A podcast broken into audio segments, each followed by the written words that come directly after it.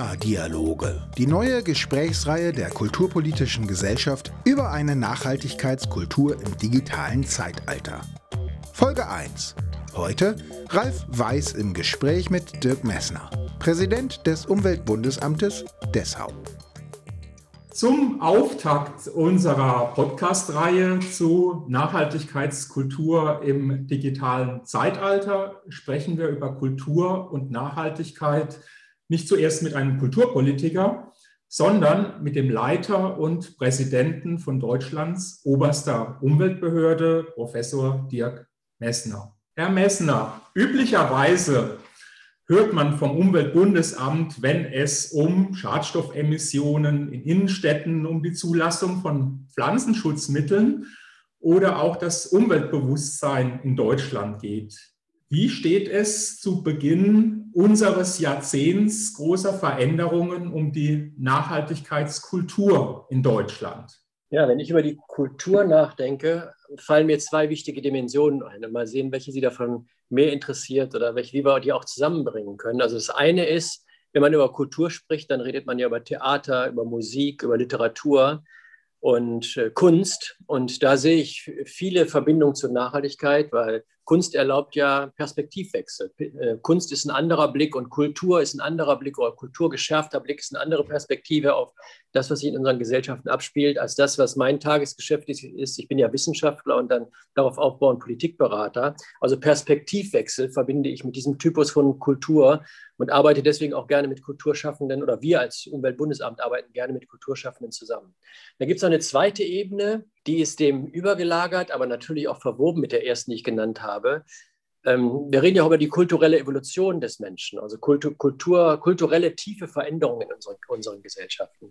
Und für mich ist das, was im Augenblick stattfindet äh, in unseren Gesellschaften und weltweit, die Nachhaltigkeitstransformation, also der Versuch, eine Zivilisation zu schaffen für 10 Milliarden Menschen, aber in den Grenzen des Erdsystems, die wir an vielen Stellen zu durchbrechen drohen oder schon durchbrochen haben.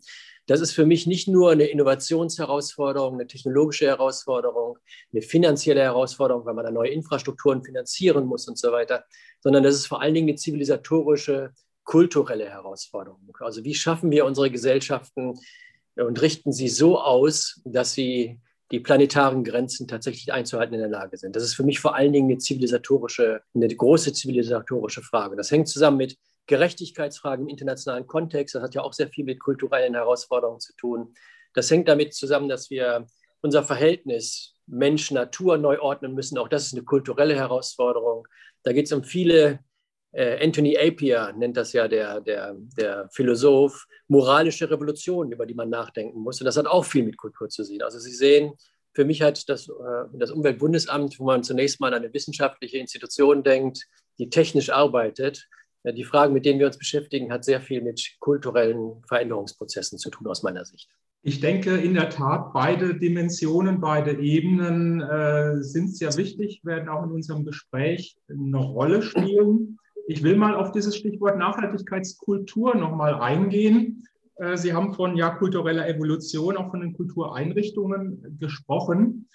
Wir kennen dieses Leitbild der Nachhaltigkeit letztendlich menschheitsgeschichtlich natürlich noch nicht so lange. Hilft uns auch dieser Begriff Nachhaltigkeitskultur? Können wir schon auch von sowas von Nachhaltigkeitskultur in diesen Jahren, in den letzten Jahren, äh, vielleicht im letzten Jahrzehnt sprechen? Hat sich sowas schon herausgebildet? Wenn Sie die Frage stellen, dann poppt bei mir der Begriff des Anthropozän auf. Also die Beobachtung, die ja hinter diesem Begriff steckt, dass wir als Menschen zur stärksten Veränderungskraft im Erdsystem geworden sind. Und das heißt ja, dass wir eine ganz neue Rolle in unserer Zivilisationsgeschichte damit zugeschrieben bekommen, die wir uns selbst eingebrockt haben sozusagen. Aufgrund unserer technologischen und wirtschaftlichen Verfasstheit sind wir in der Lage, den Planeten auf neue Pfade zu bringen und auch gefährlichen Erdsystemwandel, Klimakrise zum Beispiel zu erzeugen. Und mein Eindruck ist schon, dass das auch einhergeht mit der Herausbildung von gesellschaftlichen Debatten darüber, was das heißt für uns, für unsere Gesellschaften, für unsere Wirtschaften, für die Art und Weise, wie wir uns verstehen. Es gibt ja eine Diskussion darüber, ob wir nicht statt von Umwelt, was, was ja was Externes zum Menschen ist, vielleicht von Mitwelt sprechen sollten. Also wir als Teil von ja, biologisch-physikalischen äh, Kontexten. Wir sind ja nicht etwas, was exogen wäre zum, zum Erdsystem, sondern wir sind Teil des Erdsystems. Wir sind selber biologische Wesen. Und wenn man in diese Richtung diskutiert, und dazu haben ja auch Kulturschaffende beigetragen, ich erinnere mich an der, oder ich erinnere an die, an die äh, Veranstaltung Haus der Kulturen der Welt zum Projekt Anthropozän. Da haben ja diese Debatten eine sehr wichtige Rolle gespielt. Also Kulturschaffende haben sich da eingebracht, wie wir, wie wir neu auf uns selber schauen müssen und auf den Planeten. Und das sind sicher Anfänge von Nachhaltigkeitskultur. Ja, Sie, Sie deuten darin an, auch gleich zu Beginn, dass äh, ja Kulturschaffende, Kultureinrichtungen auch so etwas wie einen Perspektivwechsel ermöglichen. Als Kooperationspartner des äh, Georg-Kolbe-Museums äh, waren Sie im letzten Jahr an einer Ausstellung beteiligt des äh, Künstlers Hermann de Vries, der sich in seinem Lebenswerk äh, ganz stark eben mit Natur beschäftigt hat und mit seiner Environmental Art beispielsweise auch auf der Biennale in Venedig vertreten war. Äh, ja, der schöne Titel der Ausstellung How Green is the Grass. Mich würde interessieren, betreibt das Umweltbundesamt hier Kunstförderung oder äh, eröffnet die Zusammenarbeit, Sie haben es auch so ein bisschen angedeutet, mit Museen, Künstlerinnen und Kultureinrichtungen auch neue umweltpolitische Perspektiven? Also mir geht es nicht um Kulturförderung, dafür haben wir ja andere Einrichtungen und Stiftungen, die sich darum kümmern müssen. Also mir geht es nicht um den finanziellen Aspekt dabei, dass wir denken, wir müssten ein wichtiger Kulturförderer sein oder eine Kulturfördererinstitution, sondern mir geht es darum, mit Kulturschaffenden zusammenzuarbeiten, wegen der Perspektivwechsel, über die ich da eben gesprochen habe. Wir haben die Ausstellung im letzten Jahr Veranstaltung, von der Sie gesprochen haben. Der Künstler kümmert sich ja um, arbeitet mit, mit, natürlichen, mit natürlichen Materialien und wirft einen besonderen Blick auf, auf das Erdsystem durch seine Brille und schärft dadurch den Blick auf das, was aus seiner Perspektive Umwelt und Biodiversität und Vielfalt ausmacht. Wir haben im letzten Jahr eine andere Veranstaltung noch gemacht, auch eine Kulturveranstaltung in Leipzig, Zero Waste. Da ging es um die Auseinandersetzung von Künstlern mit ähm, Überfluss und Übermaß und, und Abfälle und, und was das mit uns macht und, und wie wir mit Abfällen und dann dem Erdsystem umgehen. Und Veranstaltungen dieser Art sind am, am UBA keine Ausnahme, sondern haben eigentlich eine lange Geschichte. Wir haben zum Beispiel schon 2008 ähm, eine Veranstaltung gemacht mit, äh, mit Tino Segal. Das ist ja ein Künstler, der sich viel auseinandergesetzt hat mit, mit Umweltfragen aus seiner Perspektive. Da haben wir damals 2008 als UBA, also ich kann das lobend erwähnen, weil ich da selbst noch nicht Verantwortung getragen habe, also ich will lobe nicht mich selber, sondern die Institution UBA. Da haben wir eine Veranstaltung äh, über einige Wochen gemacht zum Thema nachhaltige Begegnungen. Und Tino Segal hat als Künstler äh, junge Menschen, Schülerinnen und Schüler, Erwachsene aus der Stadt Dessau, wo unsere, unsere Hauptbüros angesiedelt sind, und Mitarbeitern des UBAs äh, organisiert, um nachhaltige Zusammenkünfte zu, äh, zu arrangieren. Und das ist auch ein Beispiel dafür, wie jemand aus dem Kunstbetrieb äh, auf unsere Fragestellungen schaut und durch andere Brillen andere Dinge wahrnimmt. Und das ist mir wichtig. Ja, ich will vielleicht die Brücke schlagen, auch ja zu einem zentralen äh, Dokument, auch einem zentralen Ansatz, ähm, was ja unsere Debatte, die Nachhaltigkeitsdebatte prägt, die Agenda 2030 und ja auch das äh, Gutachten Gesellschaftsvertrag für eine große Transformation. Äh, ein Gutachten, an dem Sie auch 2011 äh, gemeinsam mit weiteren Wissenschaftlerinnen beteiligt waren und das an der Evangelischen Akademie Tutzing vorgestellt haben. Zehn Jahre davor ähm, gab es am gleichen Ort, also eben an der Evangelischen Akademie Tutzing, eine Tagung, auf der das äh, Tutzinger Manifest entstanden ist und in der Folge eine Diskussion um die Rolle der Kultur im Nachhaltigkeitsleitbild initiiert hat. Wir sind heute in 2021 auch mit dieser UN-Agenda 2030, die von Transformation unserer Welt spricht.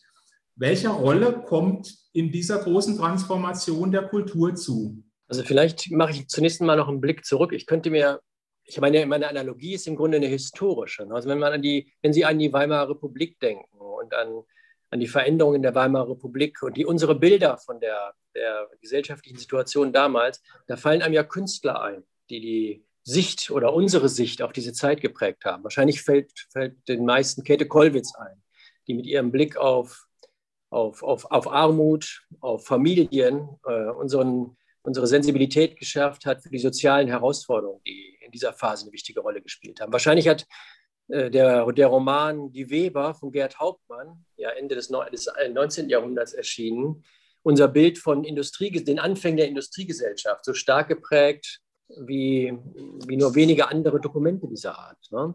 Äh, Brecht hat in dieser Zeit äh, seine, seine Form des Theaters entwickelt. Und das Bauhaus ist entstanden, äh, auch in dieser Phase der Weimarer Republik und hat eine neue Vorstellung von, wie wir leben könnten, wie wir, wie wir Bauen neu denken müssten, geschaffen. Und wenn ich das alles zusammennehme, dann habe ich das Gefühl, wir haben ja eben darüber gesprochen, wo stehen wir mit den Nachhaltigkeitskulturen, dann habe ich das Gefühl, da ist noch einiges an Luft nach oben, weil wenn ich die aktuelle Situation mir angucke, mit der Klimakrise, über die wir im Augenblick ja viel reden, den Nachhaltigkeitstransformationen, die wir dringend brauchen, Sie haben eben die SDGs angesprochen, die Sustainable Development Goals und die großen Schwierigkeiten, das wirklich umzusetzen, was, was wir uns da vorgenommen haben, was ja schon mal ein Schritt nach vorne ist, dass wir uns das vorgenommen haben als internationale Gemeinschaft soziale und ökologische Fragen im globalen Kontext besser zu organisieren, als wir die letzten Jahr, Jahrzehnte dazu in der Lage waren. Wir haben eigentlich so ikonografische Darstellungen aus der, aus der, von den Kulturschaffenden mit dem Blick auf unsere Zeit, die haben wir noch nicht. Also ich habe äh, überlegt in Vorbereitung auf dieses Interview, was ich aus meinem Bücherschrank rausziehen sollte, wo ich sagen könnte, das ist der Roman zum Anthropozän. Also ähm, also da gibt es noch viele Möglichkeiten, äh, sich mit Kultur und Nachhaltigkeit auf eine ganz kreative Art und Weise auseinanderzusetzen. Vielleicht dann zu Ihrer eigentlichen Frage, was hat für mich Kultur mit Nachhaltigkeitsveränderungen zu tun? Ich bin ja jetzt der Wissenschaftler, ich bin nicht der Künstler, der aus der Kunstperspektive da drauf schaut, um sich inspirieren zu lassen, sondern aus meiner Wissenschaft, wissenschaftlichen Perspektive kann ich sagen, für mich spielt Kultur da eine sehr äh, bedeutsame Rolle. Also ich will Ihnen vielleicht zwei, drei Beispiele dazu nennen. Ähm, wir haben vom Wissenschaftlichen Beirat Globale Umweltveränderung, den ich ja eine lange Zeit geleitet habe oder co-geleitet habe, äh, so ähnlich wie wir das auch am Umweltbundesamt haben, Studien zur Stadtentwicklung. Und bei diesen Studien zur Stadtentwicklung, da haben wir den Begriff geprägt der Eigenart der Städte, der Besonderheit der Städte, der Schönheit der Städte, der Ästhetik der Städte. Der Begriff Eigenart war für uns so eine Art Chiffre, um auszudrücken, dass Lebensqualität in Städten was mit diesen, diesen jeweiligen spezifischen Eigenschaften von Stadtansichten zu tun hat und der Art und Weise, wie wir Städte gestalten und Städte, Städte einrichten. Und das ist die kulturelle Dimension nachhaltiger Entwicklung, die wir damit ansprechen wollen. Und vielleicht ein Beispiel, das ziemlich nah, nah da dran hängt. Es gibt ja im Augenblick angestoßen von der äh, Kommissionspräsidentin der Europäischen Union, Ursula von der Leyen, das Projekt Europäisches Bauhaus. Das ist ja der Versuch, den European Green Deal, also die Nachhaltigkeitsstrategie der Europäischen Union ähm, auf die Städte auszurichten und unsere Städte weiterzuentwickeln und unsere Städte klimatauglich zu machen, Nachhaltigkeit im ökologischen Sinne in den Städten voranzubringen, aber auch die Lebensqualität der Städte zu stärken. Und dabei spielt Ästhetik und Kultur in unseren Städten auch wieder eine ganz zentrale Rolle. Also aus meiner Perspektive ist das eine der zentralen äh, Elemente, die uns interessieren sollten, wenn wir über Nachhaltigkeit reden, weil Kultur hat sehr viel mit Lebensqualitätsfragen natürlich zu tun. Ja, Sie sprechen sozusagen auch mit diesem längeren Rückblick grundsätzlich die prägende Kraft von Kultur an, aber sozusagen jetzt auch aktuell die Verknüpfungen mit äh, Nachhaltigkeit und mit Nachhaltigkeitsansätzen. Vielleicht können wir auf das europäische Bauhaus auch noch mal zu sprechen kommen. Das Tutzinger Manifest, äh, was ich angesprochen hatte, äh, beabsichtigte genau eigentlich diese Verknüpfung, die Kunst und die Kultur eben auch stärker mit der Nachhaltigkeit in Verbindung zu bringen. Und Sie hatten selbst Tino Segal schon angesprochen, der kürzlich gesagt hat, eigentlich hätte die Kultur 30 Jahre Nachhaltigkeit verschlafen. Ähm, weiß nicht, ob Sie es teilen, aber äh, hat das möglicherweise mit einer Umweltferne des Kulturbereichs zu tun, der auf einem ganz anderen ja, Schiff segelt oder umgekehrt mit einer Kulturferne des, der Umwelt- und Nachhaltigkeitsszene? Oder vielleicht sogar auch mit umwelt- und kulturpolitischer Vernachlässigung äh, der Kultur im Nachhaltigkeitsdiskurs? Also ich würde es mal betrachten aus der Perspektive der Nachhaltigkeitsforschung und Nachhaltigkeitspolitik und wo sich da Anknüpfungspunkte hätten ergeben können oder ergeben haben in Richtung der Kultur und der Kulturpolitik. Und vielleicht können Sie das ergänzen dann aus Ihrer Sichtweise, wo Sie da die Anknüpfungspunkte sehen. Also die Umweltforschung und auch die Umweltpolitik war zunächst mal äh, eng ausgerichtet auf die Natur- und Umweltschutzaspekte. Also man hat auf alle möglichen Bereiche der Wirtschaft geschaut und der, der, der Gesellschaft geschaut und dann nach den Umweltproblemen Ausschau gehalten, die man versucht hat äh, zu adressieren. Das war eine, eine, enge Definition dessen, was, was Umweltschutz am Anfang ausgemacht hat. Dann sind, sind Ingenieure dazugekommen. Die Ingenieure haben sich mit technischen Lösungen, insbesondere in, in der Industrie beschäftigt und unserer Wirtschaft beschäftigt, um Ressourcen zu sparen, Energien einzusparen, neue technische Anlagen zu schaffen, Infrastrukturen, die weniger Erdsystem und Umweltsystem belastend ausfallen. Und vielleicht sind diese ersten beiden Betrachtungen, die technische Betrachtung und die umweltverengte Betrachtung, vielleicht sind die für Kulturschaffende nicht so interessant und spannend gewesen. Äh, spannend dürfte es ja werden, wenn man diese Diskussion, die wir eben schon angesprochen haben, beginnt über das Anthropozän. Also wenn wir eigentlich, wenn wir am Ende des Tages sagen, wir müssen uns als Menschen und dann im Plural als oder im, im Singular als Menschheit, wir, wir als viele Menschen, aber im Singular als Menschheit, wir müssen uns neu erfinden. Wir können mit 10 Milliarden Menschen im Jahr 2050 äh, keine wirtschaftliche Entwicklung nochmal nach vorne uns vorstellen, wie wir sie die letzten 100 Jahre, vor allen Dingen in den westlichen Ländern und dann in den größeren Schwellenländern, äh, durchexerziert haben. Dann ruinieren wir den Planeten. Also wir brauchen eine Neuorientierung sehr umfassender Art. Und das sind ja Fragestellungen, für die Kultur sehr, sensi sehr sensibel sind, wo auch die Stärken der Kultur liegen, wo dann auch Tiefenschichten von Veränderungen freigelegt werden können, die Wissenschaft nicht so gut ausleuchten kann, weil es geht ja viel dabei um Emotion, um Imagination, auch Imagination von Zukünften. Und äh, da ist Kultur ganz stark. Wir haben ja eben kurz über die Weimarer Republik gesprochen. Da fallen einem ja viele dieser äh, Autorinnen und Autoren und Theatermacherinnen und Theatermacher ein, die da eine zentrale Rolle gespielt haben. Ich bin mir sicher, dass das in diesem Umbruch auch eine zunehmende Bedeutung haben wird. Das heißt, äh, ein Erklärungsmuster wäre sozusagen die Phasen auch der ja, Umweltpolitik, äh, die eben auch äh, lange eher technisch orientiert war. Und auf der anderen Seite eben auch ein nicht so weiter Blick, was Veränderungen angeht. Und dass heute, wir sprechen ja von größeren Veränderungen, und mit dem Stichwort Anthropozän, äh, dass da ganz äh, eine, auch eine andere Dimension, eine kulturelle Dimension vielleicht äh, viel stärker eine, eine, Rolle spielt. Was mich eigentlich dahin ja. bringt, ähm, ja, auch die Corona-Erfahrungen, die wir gemacht haben und immer noch machen, die äh, ja, haben ja auch was mit äh, der Debatte um Klimawandel und die Nachhaltigkeitsagenda gemacht und äh, hat uns eigentlich gezeigt, dass wir noch viel größere Veränderungen haben und auch diese Kombination Digitalisierung, digitaler Wandel äh, und eben auch Nachhaltigkeitsveränderung. Mit welchen Konzepten und Programmen antwortet die Umweltpolitik, vielleicht auch das Umweltbundesamt, auf diese doppelte Transformationsherausforderung, die uns jetzt immer deutlicher wird?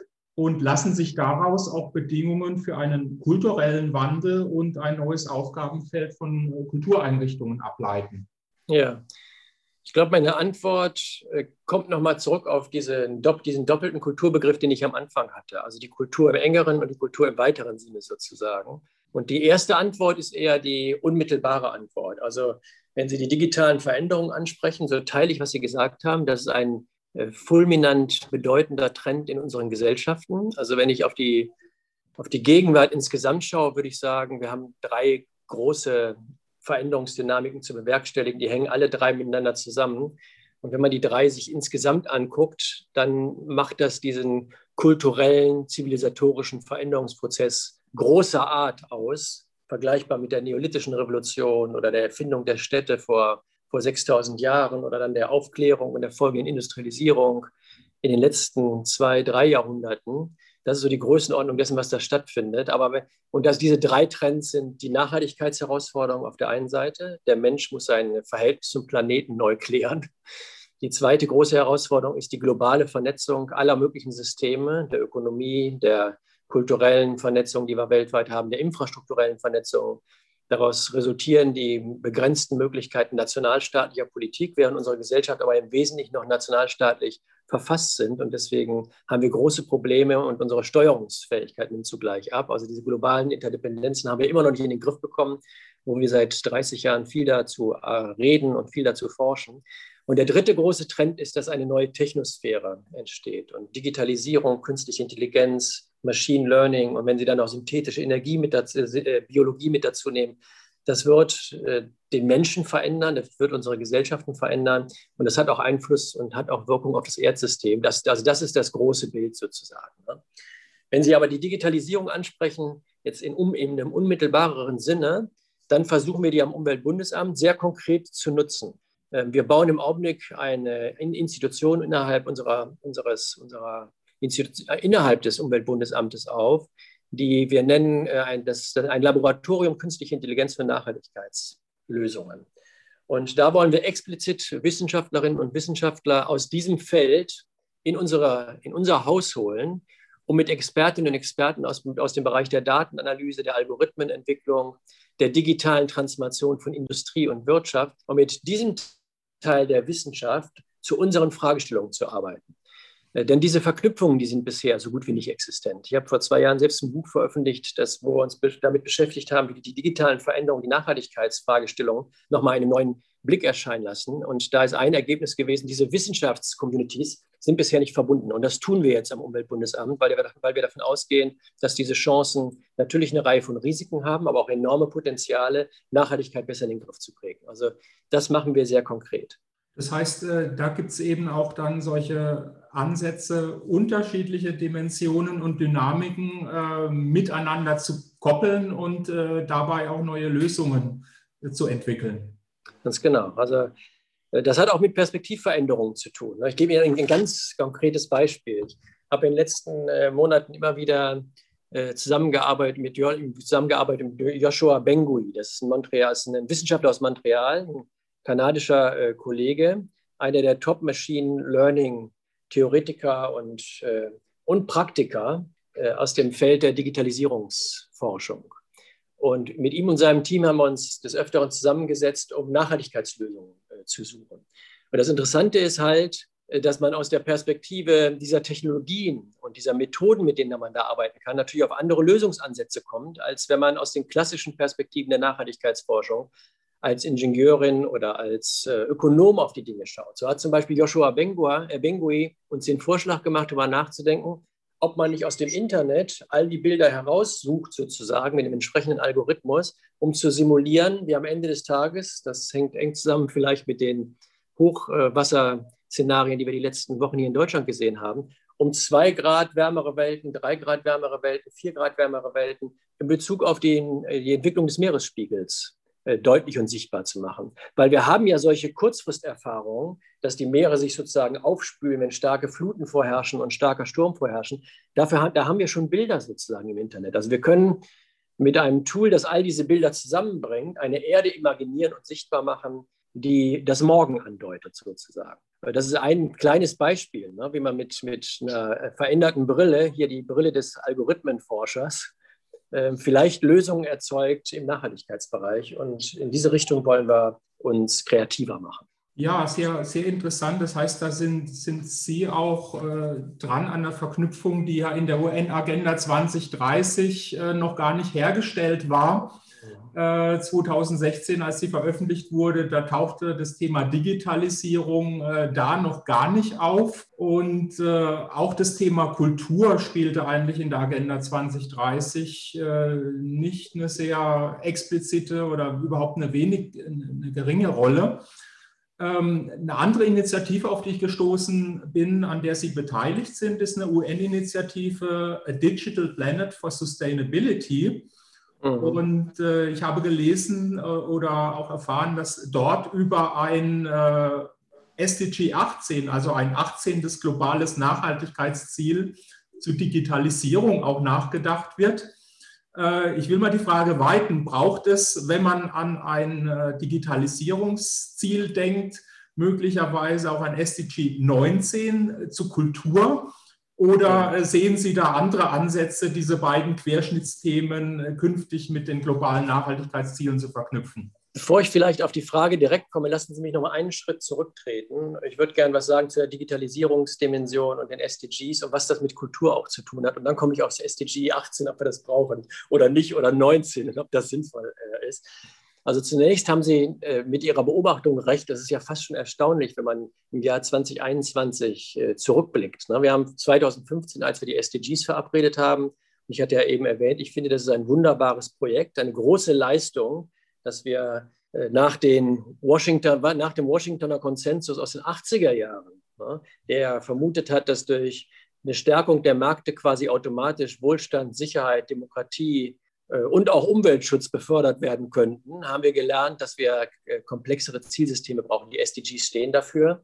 Aber 2015 äh, in diesen SDGs wurde die Digitalisierung, künstliche Intelligenz und das, was wir eben schon diskutiert haben, komplett ausgeblendet. Das zeigt ja nochmal, was ich eben schon angedeutet habe. Diese beiden Wissenscommunities, die sind gar nicht miteinander verbunden. Das ist irritierend.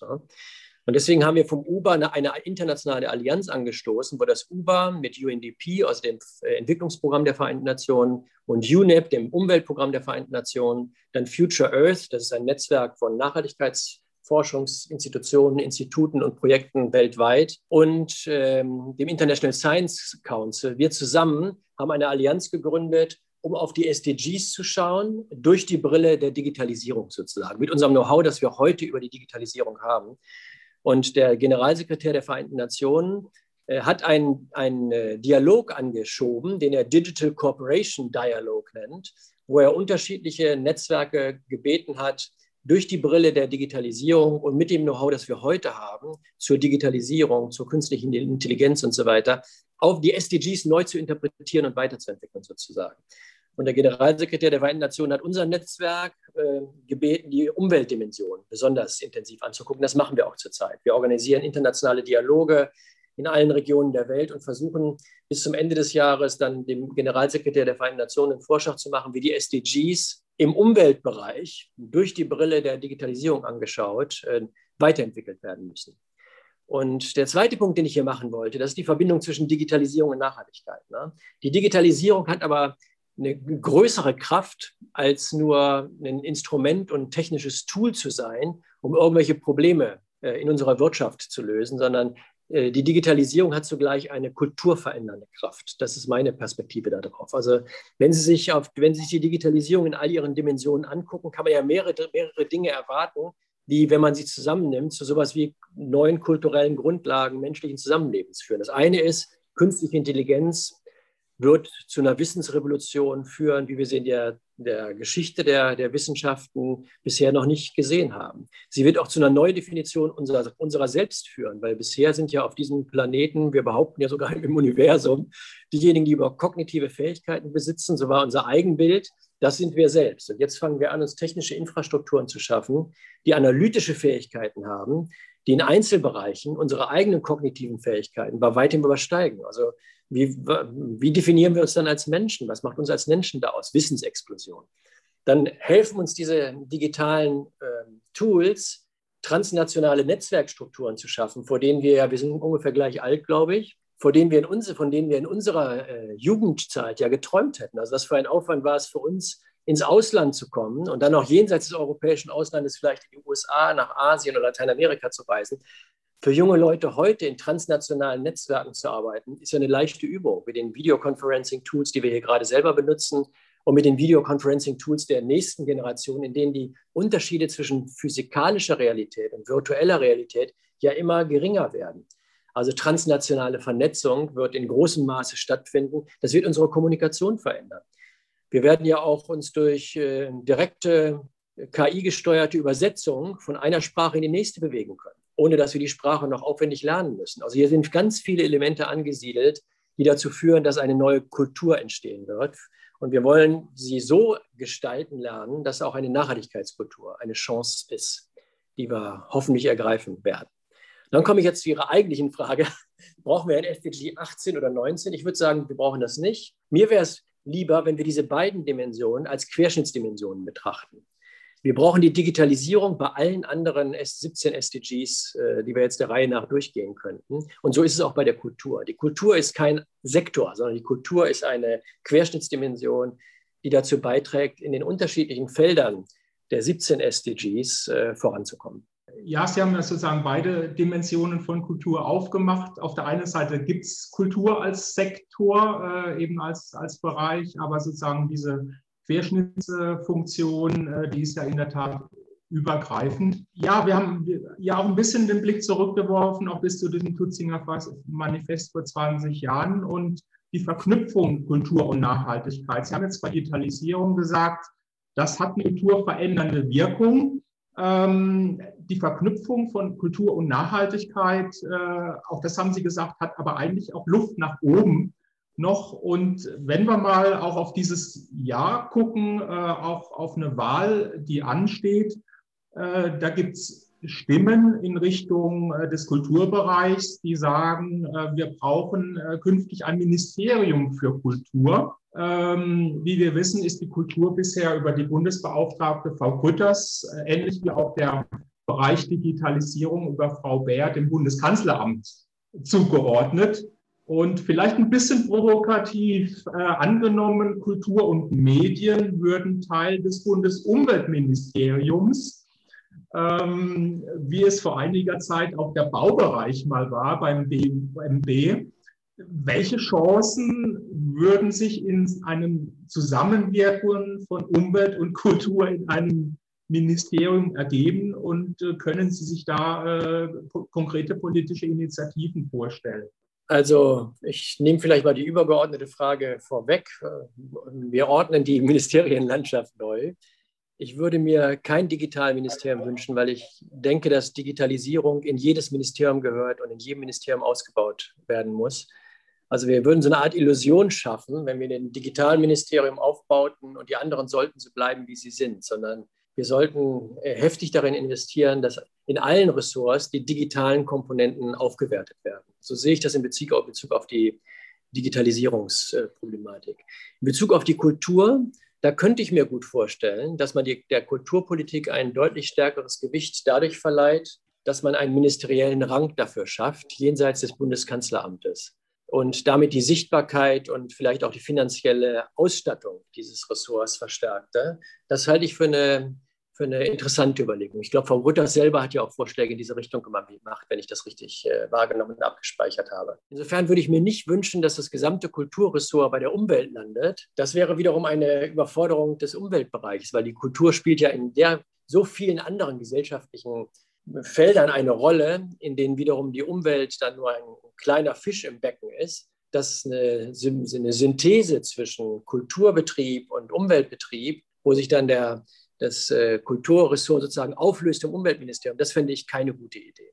Aber was ich eine gute Idee fände, das habe ich ja eben versucht, an so ein paar Beispielen deutlich zu machen, wäre, dass Kulturschaffende und Kulturorganisationen und Akteure mit Nachhaltigkeitsakteuren gemeinsam sich diesen tiefgreifenden Veränderungsprozessen in, unserer, in unseren Gesellschaften stellen. Und das geht bis zur internationalen Ebene. Also wenn man die, die, die Goethe, das, das Goethe-Institut ist ja auch eine Kulturorganisation, eine, eine, Kultur, ein Kulturmittler sozusagen. Das Goethe-Institut kann ein sehr interessanter Partner sein, wenn es darum geht, die Spannungsfelder, die wir auch haben zwischen Industrie- und Entwicklungsländern, wenn es da um Klimagerechtigkeit geht und um faire Lösungen in Bezug auf den Schutz von Biodiversität und so weiter, da geht es auf der einen Seite natürlich um Technologietransfer, um finanziellen Transfer, aber es geht auch um Dialog und Auseinandersetzung. Um, wir müssen einen gemeinsamen Boden unter den Füßen kriegen. Wir haben 2011 in unserer Studie gesagt, einen Gesellschaftsvertrag für die große Transformation. Wir brauchen ja sogar einen globalen Gesellschaftsvertrag, weil die Klima- und Erdsystemprobleme, die müssen wir ja im internationalen Kontext lösen. Und dass wir das schaffen ohne, ohne kulturellen Austausch, dafür spricht ja nichts. Ich will mal diese Diskussion über dieses mögliche ähm, Kulturministerium jetzt nicht weiter vertiefen, weil das würde dahin führen, auch wenn man in andere Länder oder auch in Bundesländer guckt, dass ja Kultur meistens nicht äh, sozusagen ein eigenes Ministerium ist, sondern dann entweder mal mit Innovation und Forschung in Verbindung steht äh, oder ähm, ja vielleicht auch mit dem Tourismusbereich manchmal.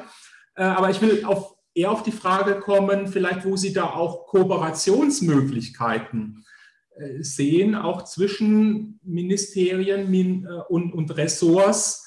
Denn wenn es um äh, ja, beispielsweise Nachhaltigkeit, Klimaschutz in Kultureinrichtungen geht, äh, sind ja eigentlich beide Ressorts äh, kompetent, können beide Ressorts Beiträge liefern und haben ja beispielsweise in Österreich an einem äh, am österreichischen Umweltzeichen, äh, gerade ein aktuelles Beispiel, wo sowohl Klimaschutzministerium als auch Ministerium für Kunst und Kultur Museen auszeichnen. Sehen Sie da auch in Deutschland Ansätze oder sogar Bedarf äh, für eine stärkere Zusammenarbeit zwischen diesen äh, eigenständigen äh, Ressorts Umwelt und Kultur?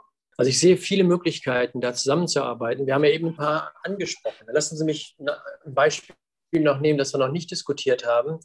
Äh, Ernährungsfragen. Ernährungsfragen haben ja sehr viel zu tun mit Ökosystemen. Wir benutzen die Landsysteme. Sie haben sehr viel zu tun mit der Klimaproblematik. Die Art und Weise, wie wir Lebensmittel produzieren, ist hochgradig klimaschädlich. Sie haben viel damit zu tun, wie wir unsere Ernährungspräferenzen ausprägen, unsere fleischhaltige Ernährungskultur, die ja auch noch so heißt, äh, macht uns große Probleme in Bezug auf Umweltfragen.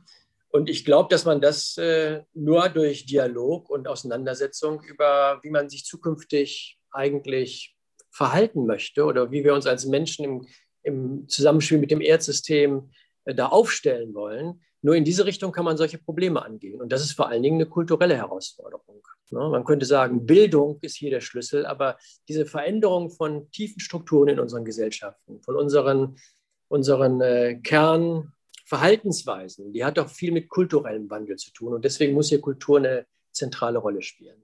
Im Vorgespräch hatten Sie äh, die Stiftung Preußischer äh, Kulturbesitz ähm, äh, angesprochen, nee, Kulturerbe, Kulturbesitz.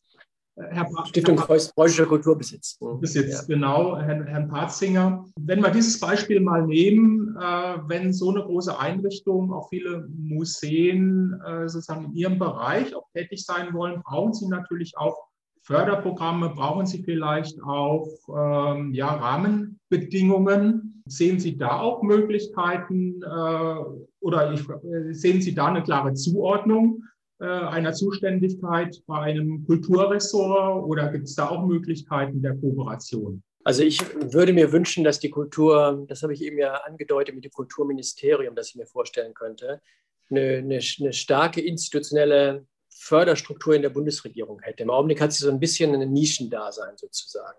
Also das, das, die Kultur als Politikfeld stärken, das wäre mein zentraler Ansatz. Und dann wäre die nächste Frage, wie Nachhaltigkeit und Kultur dann ins Gespräch kommen könnten. Und ich hatte eben darauf hingewiesen, mit der Stiftung Preußischer Kulturbesitz bin ich über Beirätestrukturen verbunden. Also ich bin da Teil der, der Beratungsstruktur dieser, der, der SPK, der Stiftung Preußischer Kulturbesitz. Mit Hermann Patzinger habe ich in den letzten Monaten öfter darüber, darüber gesprochen, wie man Kultur und Nachhaltigkeit zusammenführen könnte, weil Kultur kann uns ja dabei helfen, zum Beispiel Zukünfte zu imaginieren, unterschiedliche, unterschiedliche Pfade in die Zukunft uns vorzustellen. Dazu können Musiker einen Beitrag leisten, dazu kann Theater einen Beitrag leisten. Wir können auch uns vorstellen, in die Vergangenheit zu schauen mit Kultur. Wir haben unterschiedliche Kulturen, das Menschen-Natur-Verhältnis interpretiert und gelebt. Wir haben unterschiedliche Regionen, das Verhältnis zwischen Erdsystem, Ökosystem und Menschen ausgestaltet. All dabei kann uns äh, Kultur helfen und können uns Kulturinstitutionen helfen, können uns Künstler helfen, Museen helfen. Und dieses Potenzial zu heben, äh, das ist auch, glaube ich, aller Ehren wert. Ja, äh, sehr spannend, Herr Messner. Ich will noch eine Abschlussfrage stellen, die auf das Tutzinger Manifest eingeht. Es ist für dieses Jahr eine kulturpolitische Tagung im Herbst äh, wieder in Tutzing geplant, auf der ein neues Manifest erarbeitet werden soll, natürlich heute unter ganz neuen äh, ja, Rahmenbedingungen und wir sind natürlich auch deutlich weiter. Einige Lücken haben wir im Gespräch auch aufgezeigt. Sie waren schon auch ein bisschen am Wünschen, wenn Sie Wünsche äußern dürften oder sogar Forderungen. Was sind für Sie zentrale Anforderungen äh, an eine Nachhaltigkeitskultur im digitalen Zeitalter, die ein neues Tutzinger Manifest adressieren sollte? Das alte Tutzinger Manifest wird 20 Jahre alt, oder? Das wird 20 Jahre alt. Mhm. Also 2001. Mhm. Also auf alle Fälle muss das neue Tutzinger Manifest diesen Dreiklang, den wir eben schon angesprochen haben, nämlich das Erdsystem und wie wir Menschen uns mit diesem Erdsystem auf eine Art und Weise arrangieren, dass die Lebensperspektiven aller zukünftigen Generationen von Menschen äh, offen hält. Das ist die Schiene, die wir mit dem alten Tutzinger Manifest ja schon thematisiert haben. Und den dritten, das dritte Element, das wir jetzt mit dazu nehmen müssen, das ist auf alle Fälle die Digitalsphäre und die Technosphäre, die mit einer solchen Wucht unsere Gesellschaften verändern wird, dass wir das nicht ignorieren können. Das sind nicht einfach nur technologische Innovationen, die wir nutzen können, um ein bisschen ressourceneffizienter zu sein und ein bisschen klimaschutzfreundlicher zu sein, sondern wir haben ja eben besprochen, dass diese Technologien ja bis hin zum Selbstverständnis des Menschen äh, Einfluss haben werden auf unsere Zukunft. Wenn man sich die künstliche Intelligenz vorstellt und die Diskussionen, die wir dazu haben, auch in der Wissenschaft bereits, zu Human Enhancement, also wie können wir den Menschen technisch weiterentwickeln, sozusagen aufrüsten und nicht im Sinne von Gesundheitsschutz, sondern im Sinne von kognitive und physische Fähigkeiten von Menschen durch Technik weiterentwickeln. Es gibt auch Diskussionen in der Wissenschaft zu künstlicher, künstlicher Evolution. Also nicht mehr biologisch gesteuerter äh, Bio, äh, Evolution, sondern künstlich gesteuerter, äh, künstlich gesteuerter Evolution. Und diese Fragestellung müssen wir unbedingt mit an Bord nehmen. Das hat ja viel mit neuen normativen Leitplanken zu tun, die wir da aufstellen müssen. Wir müssen die Chancen dieser Technologien in Bezug auf unsere Umweltprobleme und die sozialen Belange unserer Gesellschaften äh, ausloten, aber wir müssen auch normative äh, Grenzen und Leitplanken definieren. Und äh, das in den Blick zu nehmen, das Erdsystem, die neue Technosphäre, die hier entsteht und uns als globale Zivilisation, äh, da, da müssen Gleichgewichte hergestellt werden. Und da gibt es sehr viele neue Dinge zu tun, die wir vor 20 Jahren noch gar nicht gesehen haben. Das wäre sozusagen diese Dimension Kultur im weiteren Sinne, auch eben äh, ja. diese kulturelle Evolution ähm, im, im, größeren. Wenn Sie sich Kultur im engeren Sinne auch noch eine Forderung oder noch einen Aspekt denken, äh, sollte, sollte der Kultursektor, äh, Kulturschaffende, Kulturinstitutionen, sollte für die da auch äh, ja ein Zeiger drinstehen. Da gibt es viel Raum eigentlich für, für Kreativität. Ich habe schon gesagt, ich habe die fünf, sechs Anthropozän- und, und Klimazeitalter-Romane, habe ich noch nicht gelesen. Also wenn die entstünden, würde ich mich sehr freuen. Es ist interessant, dass die, der, die Kulturschaffenden sich um diese künstliche Intelligenzproblematik, die Zukunft des Menschen, engagierter kümmern sozusagen. Ne? Ich habe die ersten Romane jetzt auf dem Schreibtisch gehabt und gelesen, wo es darum geht, wie wie, wie, menschliche, wie, wie, wie, menschliche Wesen, wir selber uns also mit Technik verschmelzen, in Technik aufgehen. Also das ist eine Thematik, die wird viel, äh, vielfältig bearbeitet und ist, glaube ich, sehr relevant, um unser Nachdenken um, über, über, unsere eigene Zukunft äh, voranzubringen. Ich würde mir wünschen, dass auch in Bezug auf die Anthropozän-Fragen, die wir eben diskutiert haben, und dann dieses Dreieck, wir als menschliche Zivilisation von bald 10 Milliarden Menschen auf einem begrenzten Planeten an dessen Grenzen wir definitiv in diesem Jahrhundert leicht kommen können und sie leicht überschreiten können und dann großen Schaden anzurichten in der Lage wären. Und diese neue Technosphäre, wie das ineinander greift, da brauchen wir dringend die Hilfe eigentlich der Kulturschaffenden. Weil die Wissenschaft kann auch immer nur Ausschnitte dessen äh, bearbeiten und bestimmte Perspektiven ins Zentrum stellen, die durch Kunst und Kultur und Imagination und Kreativität ergänzt werden müssen, damit wir einen ganzheitlicheren Blick auf unsere eigene Gegenwart und auf mögliche Zukunft werfen können. Herr Messner, vielen Dank für das Gespräch, äh, das auch für das Tutzinger Manifest äh, sicher einige Anregungen äh, gegeben hat. Vielen Dank.